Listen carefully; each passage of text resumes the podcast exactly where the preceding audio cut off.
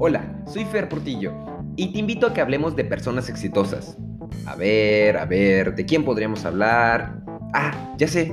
¿Sabías que Bill Gates es fundador de Microsoft? ¿O que Steve Jobs revolucionó el mundo con Apple? Ah, estoy seguro que sí. Y te lo digo porque sé que hasta películas tienen. La verdad no siento que tenga nada en común con ellos dos.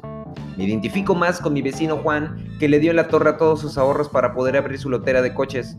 O con Cristina, mi compañera de la facultad que renunció a su trabajo para distribuir transistores. O con Jessica, la amiga de mi hermana que acaba de terminar su maestría en fisicoquímica. Pero también está Pablo, el que sacaba puro 6 en la prepa y ahora se fue a otro país a estudiar su doctorado. Pero también podremos invitar a hablar a mi instructora Cindy, que después de muchos intentos de dejar la carne ya tiene dos años siendo vegana. El éxito y los sueños son diferentes en cada cabeza. Muchas veces perderemos mucho tiempo, dinero y energía al intentar alcanzarlos.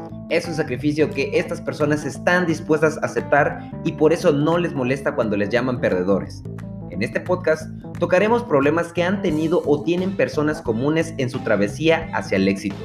Si estás atascado y no sabes qué hacer, probablemente algo de lo que escuches te pueda servir.